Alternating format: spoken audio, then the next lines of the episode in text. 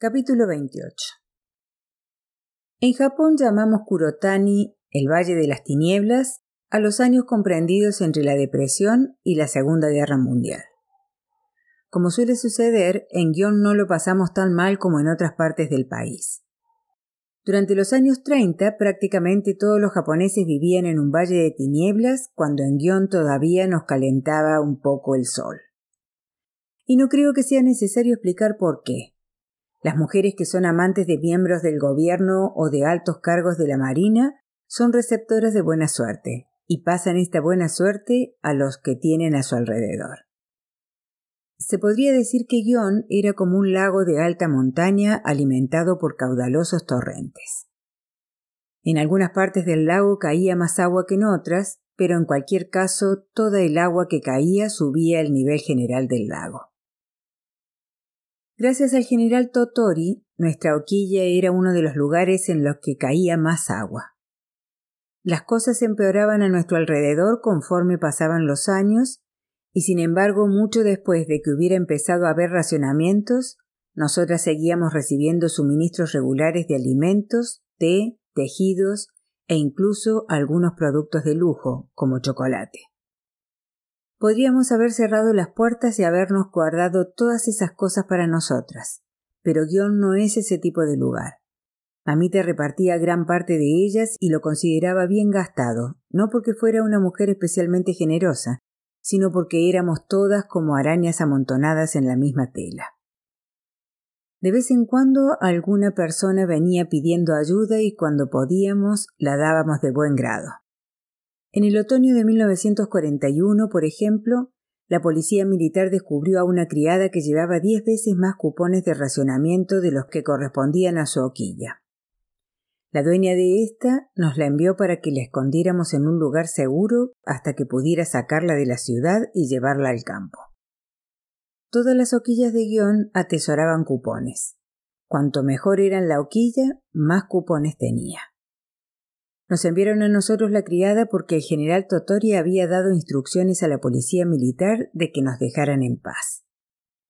Con que, como puede verse, incluso en ese lago de montaña que era guion, nosotros éramos los peces que nadábamos en el agua más cálida.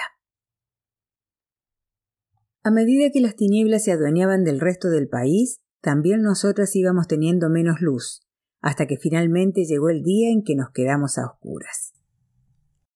Sucedió de pronto una tarde de diciembre de 1942, unas semanas antes del Año Nuevo. Yo estaba desayunando o al menos tomando mi primera comida del día, porque había estado ayudando a preparar la hoquilla para las celebraciones de Año Nuevo, cuando oí una voz masculina en el portal. Pensé que sería alguien que venía a entregar algo, así que seguí comiendo.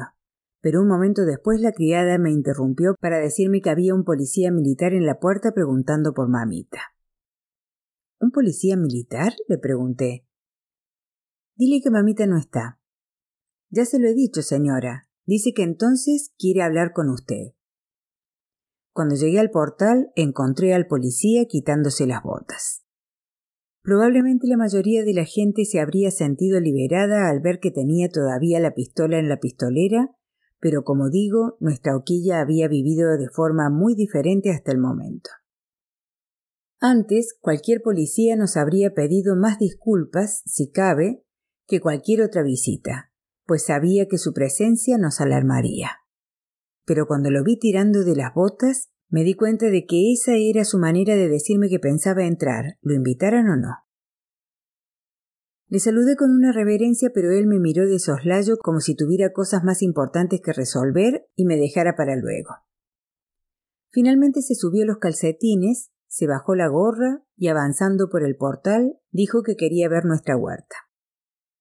Así tal cual, sin pedir disculpas por las molestias que pudiera causarnos. A esas alturas de la guerra prácticamente en todas las casas de Kioto y probablemente del resto del país habían convertido sus jardines ornamentales en huertas. Todas las casas, salvo la nuestra, claro está. El general Totori nos proporcionaba alimentos suficientes para que no tuviéramos que arar el jardín y pudiéramos seguir disfrutando del musgo y de las flores y del pequeño arce que adornaba una de las esquinas. Como era invierno esperaba que el policía mirara solo los trozos de tierra en los que se había helado la vegetación y se imaginara que habíamos plantado calabazas y batatas entre las plantas decorativas. Así que después de acompañarlo hasta el patio no dije ni palabra. Lo observé mientras se arrodillaba y palpaba la tierra. Supongo que quería ver si había sido cavada antes de ser plantada. Estaba tan desesperada buscando algo que decir que solté lo primero que se me pasó por la cabeza. ¿Verdad que la escarcha recuerda a la espuma de mar? No me respondió, sino que se limitó a ponerse de pie y a preguntarme qué vegetales habíamos plantado. Oficial, le dije, lo siento mucho, pero la verdad es que no hemos tenido la oportunidad de plantar ninguno. Y ahora que la tierra está tan dura y helada, sus vecinos tienen razón en lo que dicen, me espetó quitándose la gorra. Se sacó del bolsillo un trozo de papel y empezó a leer una larga lista de fechorías que había cometido nuestra hoquilla. Ni tan siquiera las recuerdo todas. Acumular telas de algodón, no entregar los objetos de metal y de caucho necesarios para la guerra, hacer mal uso de los cupones de racionamiento y otras muchas cosas por el estilo. Es cierto que habíamos hecho todo aquello, como lo había hecho el resto de las hoquillas de guion. Nuestro delito supongo es que habíamos tenido más suerte que otras y habíamos logrado sobrevivir en mejor forma que la mayoría. Por suerte para mí, mamita regresó en ese momento. No pareció sorprendida de encontrar allí al policía militar y de hecho trató a la gente con más cortesía de la que le había visto dispensar a nadie. Le condujo a la sala y le sirvió una taza del té ilícitamente conseguido que teníamos. Había cerrado la puerta, pero los oía hablar largo rato. En un momento que mamita salió a buscar algo, me llevó aparte y me dijo El general Totori está bajo custodia desde hoy. Date prisa en esconder nuestras mejores cosas o mañana no nos quedará nada. Allá en Yoroido me iba a bañar en los frescos días de primavera y luego me tumbaba en las rocas a absorber el calor del sol. Si como solía suceder el sol se ocultaba de repente tras una nube, el aire frío envolvía mi piel como si me echaran encima una plancha de metal. Esa misma sensación tuve en el portal de la hoquilla cuando me enteré de la desgracia del general. Era como si el sol hubiera desaparecido, tal vez para siempre, y ahora estuviera condenada a quedarme mojada y desnuda en aquel gélido aire. Una semana después, nuestra hoquilla había sido despojada de todas las cosas que otras familias habían perdido ya hacía tiempo, tales como los alimentos almacenados y las ropas. Desde el principio le habíamos proporcionado a Mameja paquetes de té que ella había utilizado para comprar favores. Pero ahora su suministro era mejor que el nuestro, y era ella la que nos lo proporcionaba a nosotras. Hacia el final de ese mismo mes, la asociación vecinal empezó a confiscar muchas de nuestras cerámicas y pergaminos para venderlos en lo que nosotros denominábamos mercado gris, que no era lo mismo que el mercado negro. El mercado negro era para artículos como el combustible, alimentos, metales, etc. En su mayoría artículos que estaban racionados o con los que era ilegal comerciar. El mercado gris era más inocente, eran fundamentalmente amas de casa vendiendo sus cosas más valiosas para conseguir dinero. En nuestro caso, sin embargo, nuestras cosas fueron vendidas más por castigarnos que por cualquier otra cosa, de modo que el dinero fue a parar a otras manos. La presidenta de la Asociación de Vecinos, que era la dueña de una hoquilla cercana, lo lamentaba muchísimo cada vez que venía a llevarse cosas nuestras pero recibía órdenes de la policía militar y nadie se atrevía a desobedecer. Si los primeros años de la guerra habían sido como una excitante excursión por el mar, podríamos decir que hacia mediados del año 1943 todos los tripulantes nos habíamos dado cuenta de que las olas eran demasiado grandes para nuestra embarcación. Pensamos que nos ahogaríamos todos, y muchos se ahogaron. No se trataba solamente de que la vida cotidiana se iba volviendo cada vez más difícil de soportar, sino que además creo que todos empezamos a preocuparnos por el resultado de la guerra. Se habían acabado todas las diversiones, y mucha gente parecía pensar que era poco patriótico incluso pasar un buen rato. Lo más próximo a un chiste que oí durante todo ese período fue algo que la geisha Raija dijo una noche. Llevábamos meses oyendo rumores de que el gobierno militar proyectaba cerrar todos los distritos de geishas de Japón. Posteriormente empezamos a darnos cuenta de que iba a suceder. Nos preguntábamos qué iba a ser de nosotras cuando de pronto va Raija y dice No perdamos el tiempo pensando en esas cosas. Nada es más triste que el futuro, salvo quizá el pasado. Puede que hoy no suene para nada divertido, pero aquella noche nos reímos hasta que se nos saltaron las lágrimas.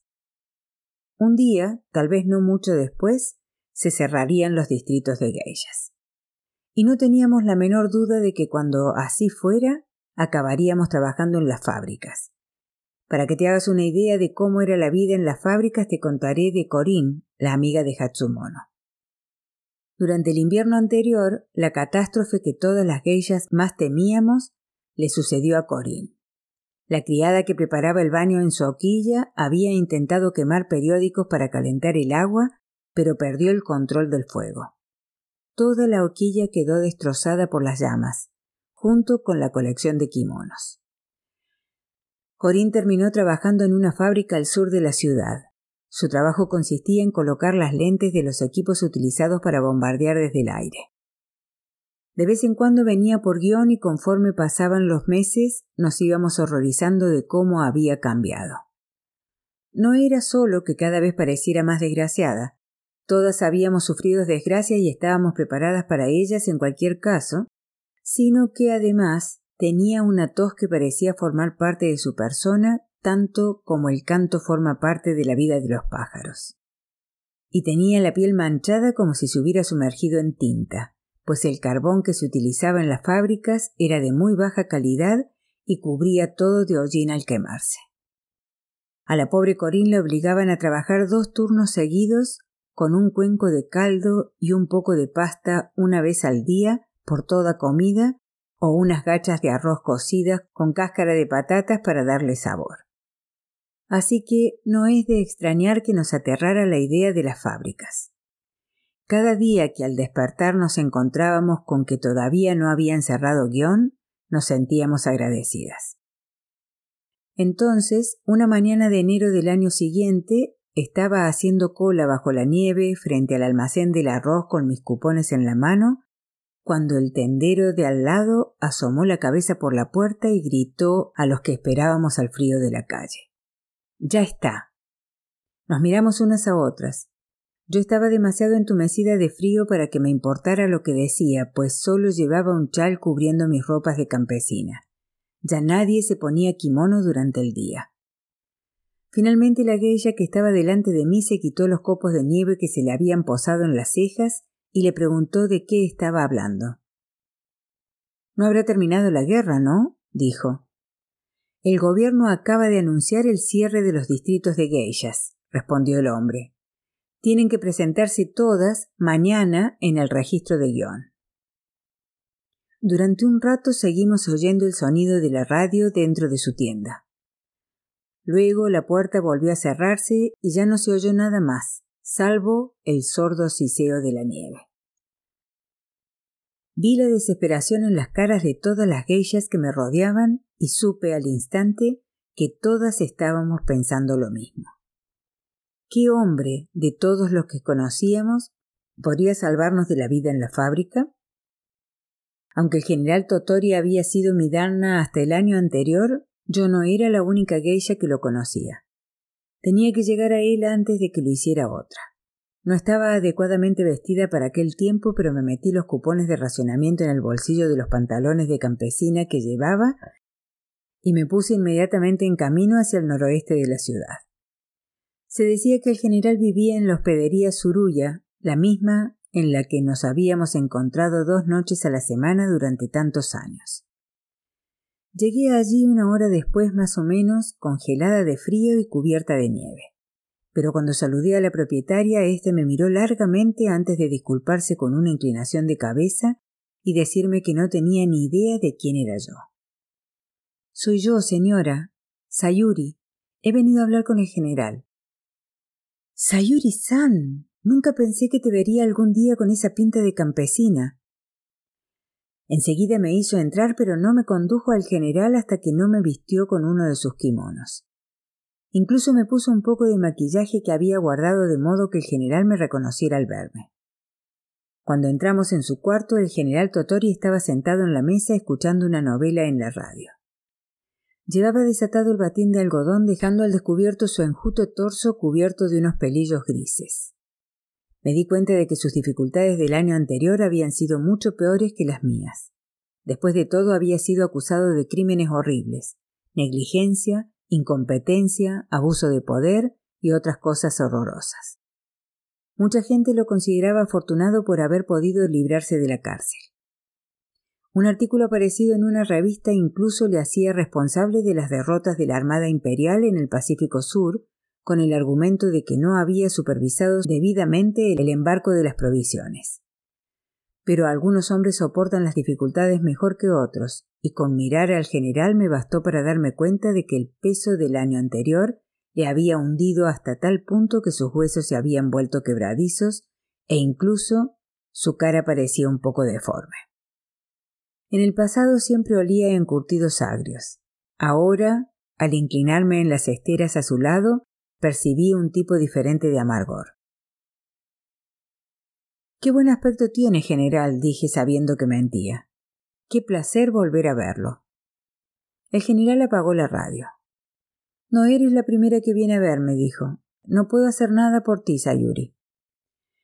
Pero si me he apresurado a venir, es imposible que nadie haya llegado antes que yo.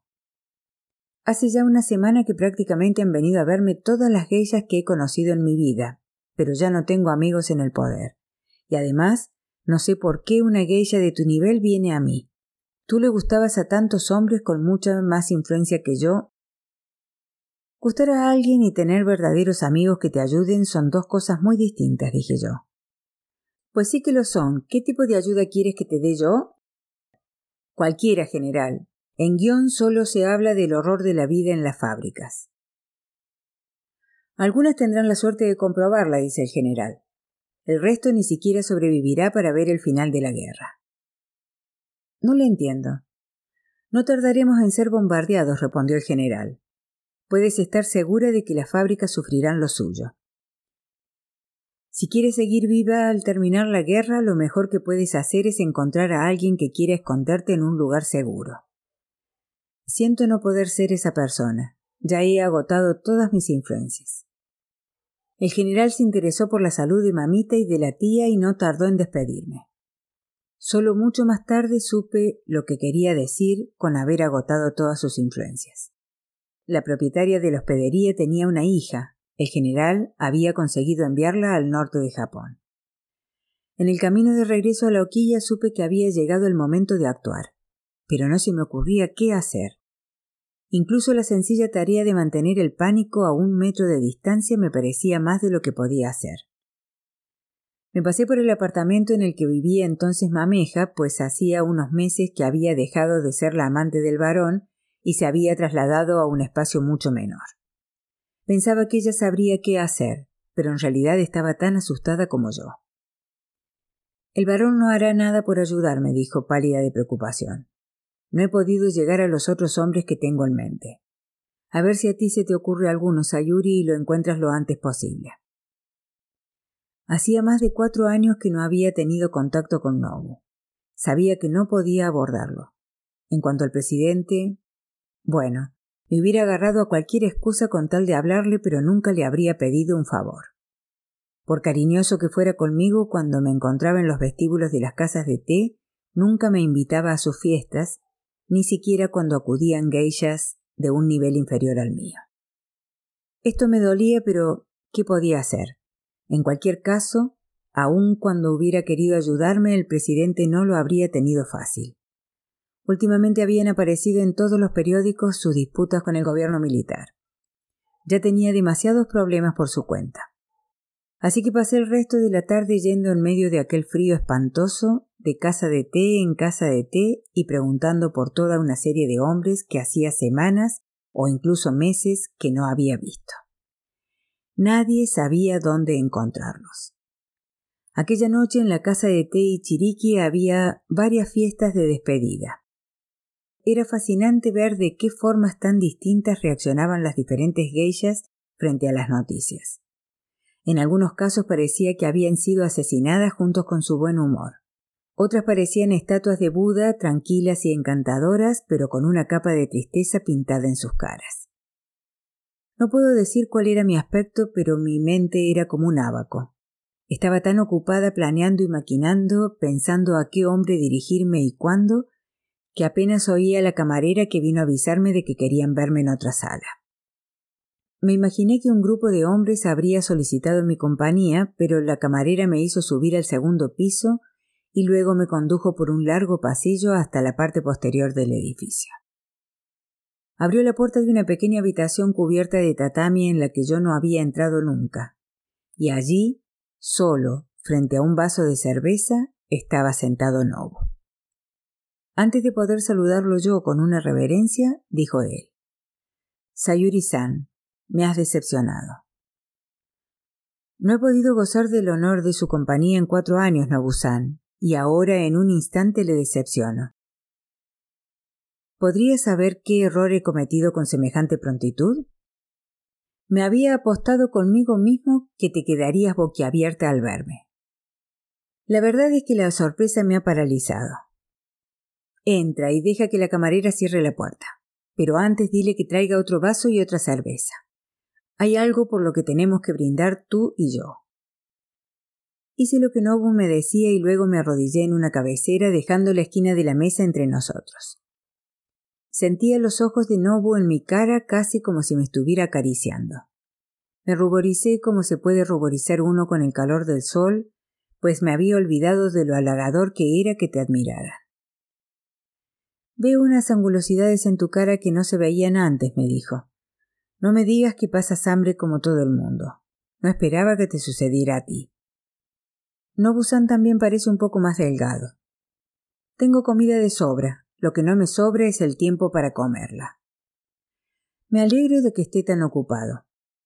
Eso es lo más extraño que he oído en mi vida, dice Nobu. Cuando ves a un hombre que ha conseguido sobrevivir esquivando las balas, ¿te alegras de que haya tenido algo en lo que ocupar su tiempo? Espero que Nobusan no esté queriendo decir realmente que teme por su vida. No me espera nadie fuera para matarme si es eso lo que quieres decir. Pero si la compañía eléctrica Ibamura es mi vida, entonces sí que temo por ella. Ahora dime, ¿qué pasó con ese Dharna tuyo? El general se encuentra tan bien como el resto de nosotros, supongo. Muy amable por su parte de interesarse. Vaya, no pretendía en absoluto ser amable. Muy poca gente parece tener simpatía últimamente, dijo Sayuri. Pero para cambiar de tema, Nobusan, ¿he de suponer que ha estado viniendo noche tras noche a la casa de té y Chiriki y se ha escondido de mí en este extraño altillo? Es un cuarto peculiar, ¿verdad? Creo que es el único en todo el inmueble que no tiene vista al jardín. Da directamente a la calle, sube el store y comprueba si quieres. Nobusan conoce bien la habitación. No, realmente no. Es la primera vez que la uso. Puse cara de no creerlo. Piensa lo que quieres, Ayuri, pero es cierto que nunca había estado en esta habitación. Creo que es un cuarto de huéspedes. La dueña ha tenido la amabilidad de ofrecérmelo cuando le he explicado a lo que había venido. Qué misterioso. Así que ha venido con un objetivo en mente. ¿Puedo descubrir cuál es? Oigo acercarse a la camarera con nuestra cerveza, dijo Nobu. Lo sabrás cuando se retire. La puerta se abrió y la camarera dejó la cerveza sobre la mesa. La cerveza era un artículo escaso durante aquellos años, de modo que ver llenarse el vaso con el líquido dorado era emocionante. Cuando la camarera se fue, elevamos nuestros vasos y Nobusan dijo He venido a brindar por tu dana. Bajé el vaso al oír esto. He oído decir Nobusan que pese a todo hay unas cuantas cosas por las que cualquiera de los dos podríamos brindar pero me llevaría semanas llegar a imaginarme por qué querría usted beber en honor a mi dana. Debería haber sido más concreto. Por la estupidez de tu dana. Hace cuatro años te dije que era un hombre que no merecía la pena y el tiempo me ha dado la razón, ¿no crees? La verdad es que ya no es mi dana. Mejor me lo pones. Y aunque lo fuera, tampoco podría hacer nada por ti, ¿no? Sé que van a cerrar guion, y todo el mundo está asustado. Hoy me ha llamado a la oficina una geisha, no diré su nombre, pero puedes imaginártelo, ¿no?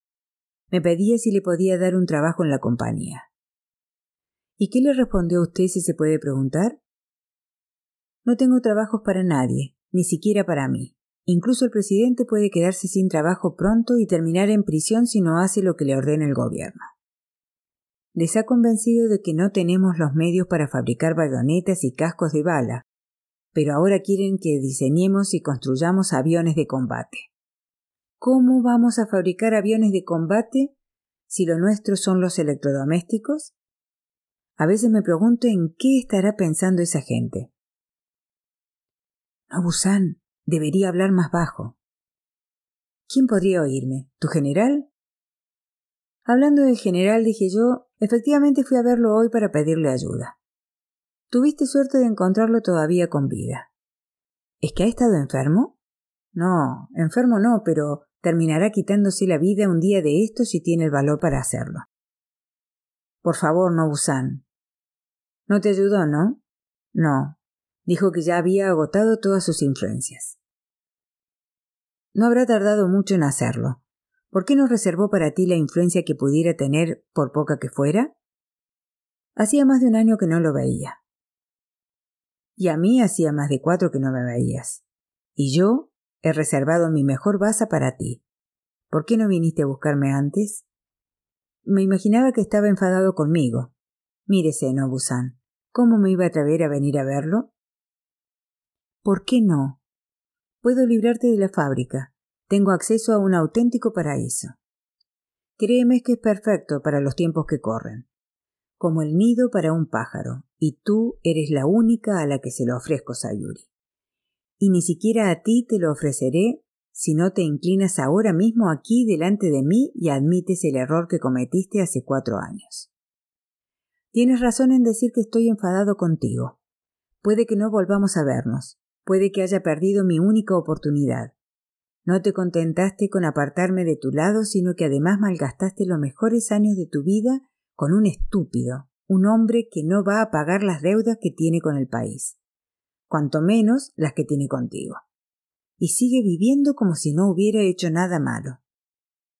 Es fácil imaginar cómo me sentí después de oír todo esto pues Nobu era un hombre que podía arrojar sus palabras como si fueran piedras. No eran solo las palabras o lo que significaban, sino su forma de decirlas. Al principio había decidido que no iba a llorar, dijera lo que dijera, pero enseguida se me ocurrió que tal vez lo que quería Nobu era verme llorar. Y eso era tan fácil como dejar que una hoja de papel se te escape de entre los dedos. Cada lágrima que rodaba por mis mejillas respondía algo diferente. Había tanto por lo que llorar. Lloraba por Nobu y por mí. Lloraba al pensar qué sería de todos nosotros. Incluso lloraba por el general Totori y por Corín, que estaba cada vez más gris y con los ojos más hundidos por la vida en la fábrica. Y luego hice lo que me pedía Nobu. Me aparté de la mesa para dejar espacio e hice una profunda reverencia hasta tocar el suelo. Le pido perdón por la tontería que cometí. Venga, levántate ya. Me basta con que digas que no volverás a hacerlo. No volveré a hacerlo. Malgastaste todos los momentos que pasaste con ese hombre. Te advertí de lo que pasaría, ¿no? Tal vez te has aprendido la lección y en el futuro seguirás tu destino. Seguiré mi destino, Nobusan. No espero nada más de la vida. Me alegra oírtelo decir. ¿Y a dónde te conducirá tu destino? hasta el hombre que dirige la compañía eléctrica Ibamura, dije, pensando, claro está, en mi presidente. Y así será, dijo Nobu. Ahora bebamos. Me humedecí los labios pues estaba demasiado confusa y triste para tener ganas de beber. Luego Nobu me habló del nido que había reservado para mí. Era la casa de su buen amigo Arashino Isamu, el creador de kimonos. No sé si te acordarás de él, pero era el invitado de honor en la fiesta que había dado el varón en su hacienda años antes, a la que asistieron Nobu y el doctor Cangrejo. La casa del señor Arashino, que era también su taller, estaba a orillas del Camo, a unos cinco kilómetros de Guión, río arriba. Hasta hacía pocos años él, su esposa y su hija se habían dedicado a hacer kimonos en el encantador estilo Yusen que le había hecho famoso. Últimamente, sin embargo, todos los fabricantes de kimonos habían recibido la orden de hacer paracaídas, pues al fin y al cabo estaban acostumbrados a trabajar con las sedas. Era un trabajo que no me costaría aprender, dijo Nobu, y la familia Arashino estaba contenta de tenerme con ellos. El propio Nobu arreglaría los papeles con las autoridades. Escribió la dirección del señor Arashino en un trozo de papel y me lo dio.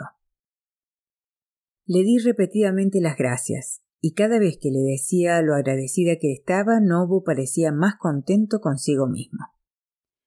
Y cuando estaba a punto de proponerle que diéramos un paseo sobre la nieve recién caída, consultó su reloj y apuró el último sorbo de cerveza.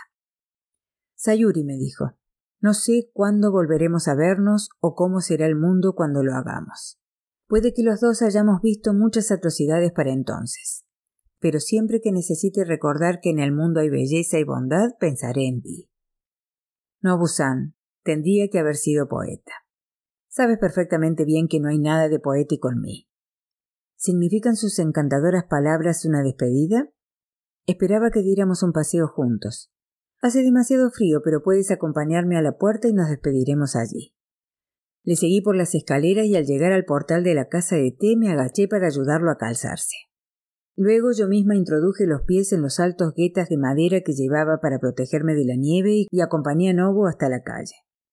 Años antes le habría estado esperando un coche fuera, pero en los tiempos que corrían solo los oficiales del ejército iban en coche, pues nadie podía encontrar la gasolina necesaria. Le sugerí acompañarlo hasta el tranvía. No quiero que me acompañes ahora, me respondió Nobu. He de reunirme dentro de un rato con nuestro distribuidor. Ya tengo demasiadas cosas en la cabeza. He de decir, Nobusan, que me gustaron más las palabras de despedida que me dijo antes de salir de la habitación. En ese caso, la próxima vez, quédate allí. Le hice una reverencia de despedida. La mayoría de los hombres habrían vuelto la cabeza en un momento u otro, pero Nobu avanzó trabajosamente sobre la nieve hasta llegar a la esquina, giró en la avenida Shijo y desapareció. Tenía en la mano el trozo de papel con la dirección del señor Arashino. Me di cuenta de que lo estaba estrujando de tal forma que si se lo hubiera podido exprimir habría salido jugo. No sabía por qué me sentía tan nerviosa y asustada. Pero tras quedarme absorta mirando caer la nieve, observé las profundas huellas de Nobu extendiéndose hasta la esquina y entonces supe lo que me perturbaba de tal modo. ¿Cuándo volvería a verlo? ¿O cuándo volvería a ver al presidente? o incluso cuándo volvería a Guión? Hacía muchos años, de niña, me habían arrancado de mi hogar. Supongo que fue el recuerdo de aquellos espantosos años lo que me hizo sentir tan sola.